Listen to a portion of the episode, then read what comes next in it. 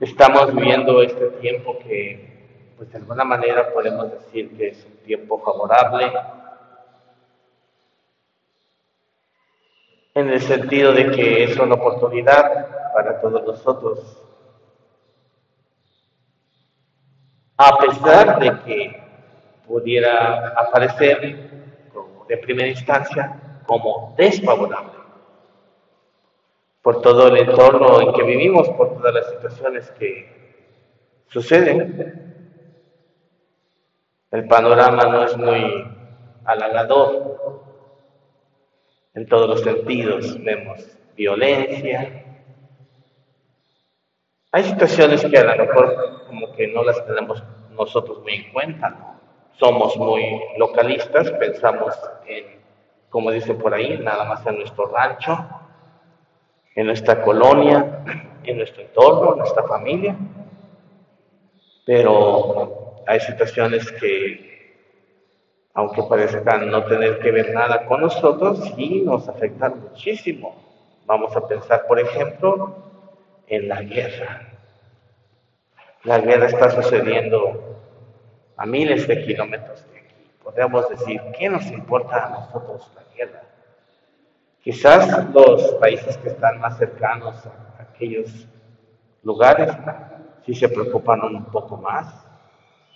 Pero nosotros que estamos acá muy lejos, ¿qué nos puede importar? Pues sí, sí afecta.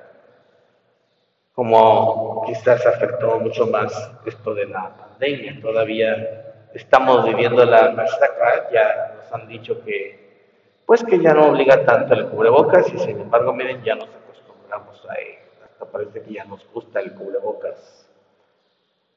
Son situaciones que afectan de alguna manera y que son un reflejo pues del mal que existe en el mundo, ese mal que, que muchas veces no queremos reconocer, pero ahí está, en diferentes manifestaciones. Ya mencioné uno de ellos es la guerra, otro es la enfermedad, en todas las variedades de enfermedades que existen, el dolor, el sufrimiento y las amenazas que existen de, hambre, de muerte, etc. Bueno, ¿por qué es, entonces este es un tiempo propicio? Vamos a iluminar la realidad en la que vivimos a partir de este misterio que nos presenta la palabra de Dios que es el de la serpiente en la cruz. Por aquí tenemos una serpiente en la cruz, ustedes se han fijado. Al principio cuando llegué y nos trajimos esa serpiente en la cruz, muchos decían, bueno, esa serpiente, ¿qué significa, Padre? ¿Por qué tiene una serpiente allí en la cruz? Este símbolo es ancestral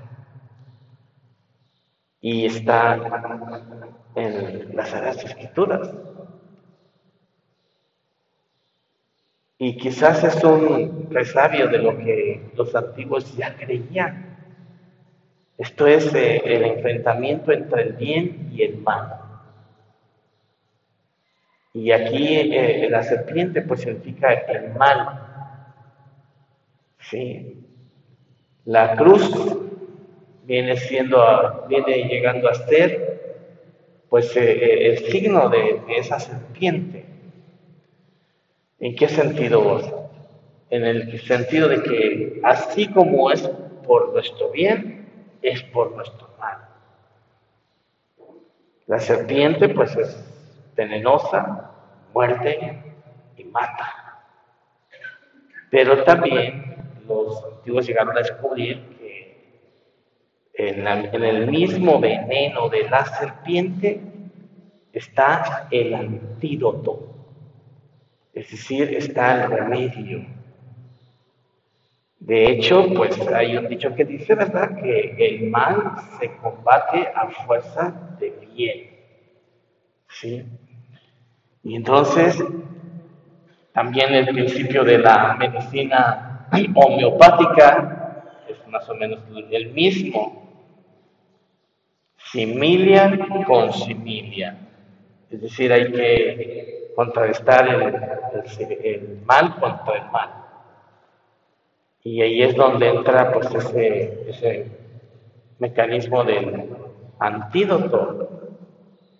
De hecho, las vacunas, ¿cómo se hacen? Se hacen utilizando el mismo virus atenuado, lo que se le inyecta a una persona para vacunarla es el mismo mal, pero atenuado, para que este mismo mal desencadene la reacción defensiva del cuerpo y así se contrarreste el mal.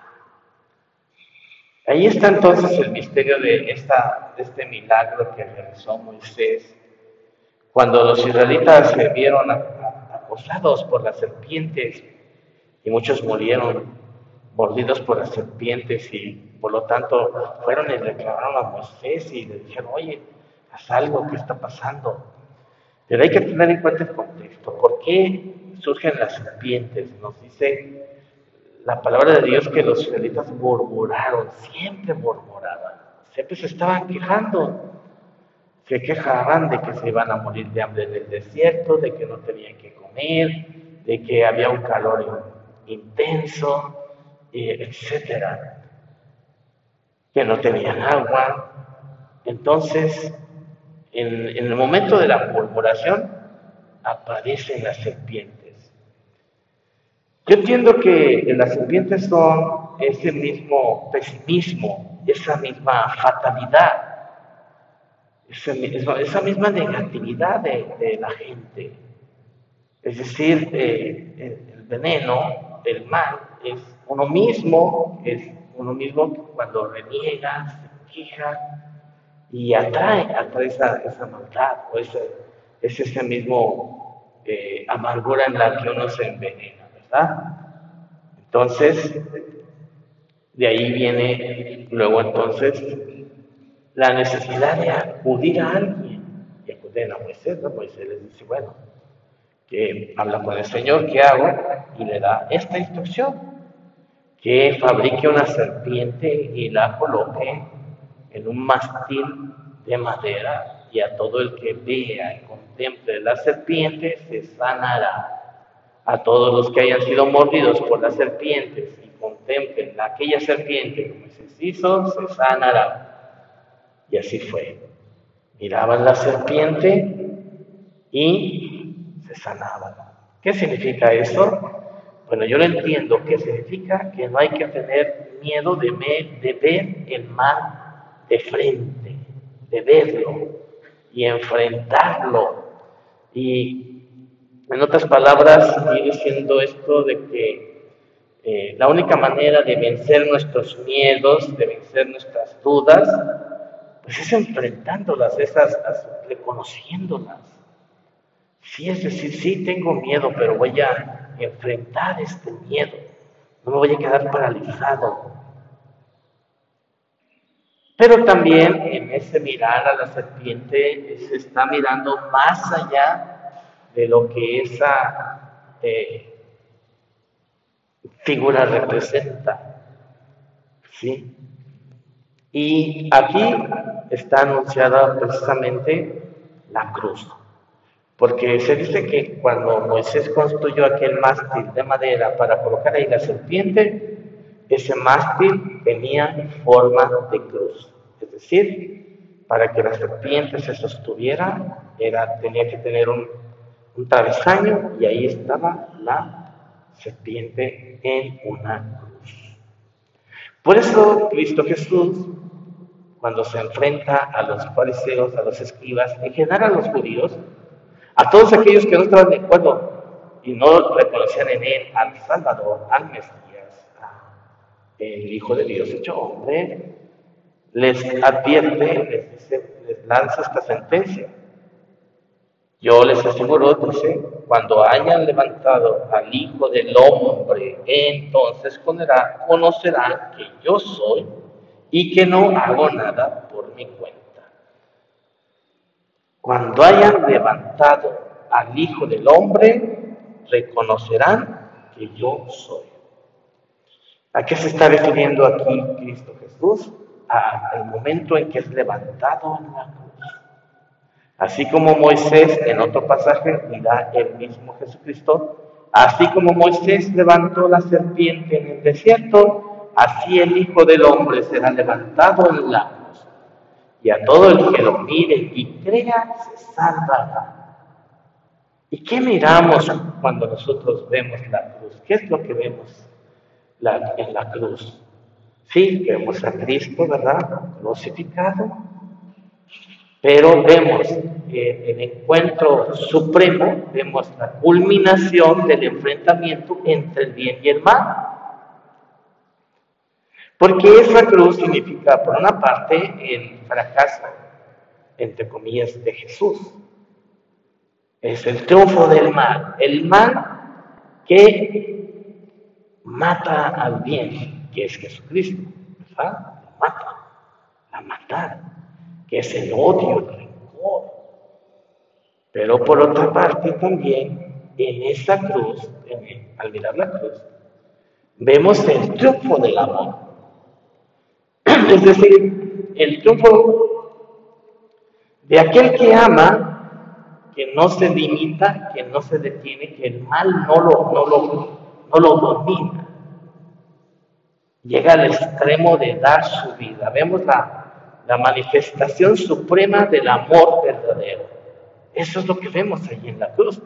Y el mismo Cristo Jesús lo dice, ¿verdad? Cuando afirma que eh, la Nadie tiene amor más grande por sus amigos que aquel que da su vida por ellos.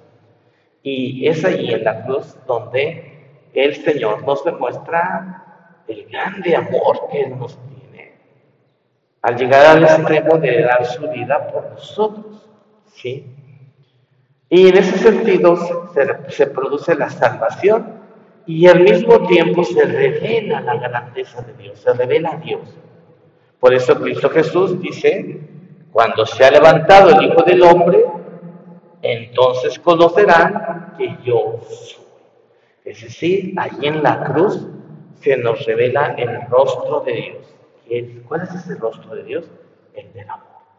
Se nos revela que Cristo es Dios. ¿Por qué? Porque solo Dios nos ama de esa manera tan, tan exagerada, tan ilimitada nos demuestra lo que es el verdadero amor. El verdadero amor no tiene límites. Está dispuesto a entregarse, se vuelve eh, vulnerable, no importa, no importa que me mates, pero seguiré amando. Esto, esto nos deja muchas lecciones. Bueno, lo más importante es que aquí vemos la obra de Dios, ¿no? Cómo Dios nos redime, nos salva, entregándose por nosotros. Vean, veíamos, por ejemplo, el, caso este de la pecadora, cómo Cristo la liberó de morir, pero él, a él después lo mataron. ¿Por qué? Por abogar por esas personas, por salvar a esas personas. Y, y en esa mujer podemos verlo nosotros y en todos aquellos que a quienes Cristo salvó y liberó de la muerte, estamos nosotros a quienes también nos liberó y nos salvó. La eficacia de la salvación consiste en que uno la haga suya, que hagamos nuestra la salvación, al grado de decir, pero al mismo tiempo eh, dejarlo, dejar que se realice en nosotros el hecho de que Cristo murió por ti, murió por mí en la cruz, murió por nosotros. Es el triunfo del amor. En la cruz contemplamos cuánto nos ama el Señor. Ya ven que dice hasta el cantito, mira la cruz, mira a Cristo Jesús, mira el amor que Dios te tiene, cómo ha entregado por nosotros. Así se realiza la salvación. Pero también es una inspiración a la que nosotros tenemos que llegar a darlo todo. Y aquel que no lo da todo, aunque, diga, aunque se diga muy devoto de la cruz, si no lo da todo, es que no ha entendido realmente el llamado de Dios. Pues el mismo Cristo Jesús nos dice que debemos estar dispuestos a dar la vida como Él la dio y no se trata de que busquemos morir como mártires, que nos vayamos a un país donde haya persecución para que nos maten en el nombre de Cristo, seamos mártires y ya seamos santos. No. Se trata de estando aquí, en el lugar donde vives, en tu entorno, ahí, entregues todo, lo des todo. Seremos capaces de esa entrega total. Mirando a la cruz, es estar clave en esto, en mirar la cruz, contemplar. Y yo siempre he insistido como, por ejemplo, los santos tienen el crucifijo, eh, siempre, eh, incluso aparecen eh, muchos de los santos, en su representación tienen un crucifijo en la mano aquí y lo están mirando, lo miran. Otros tienen un cráneo en la cabeza una, un cráneo en su frente y lo están mirando. Es decir, recordando cómo estamos llamados a la entrega. Si no estamos dispuestos a la entrega, es que no hemos reconocido, como dice el mismo Cristo Jesús, que Él es, yo soy, cuando soy, cuando es levantado en la cruz, para que no solo lo adoremos y lo contemplemos, sino que lo imitemos.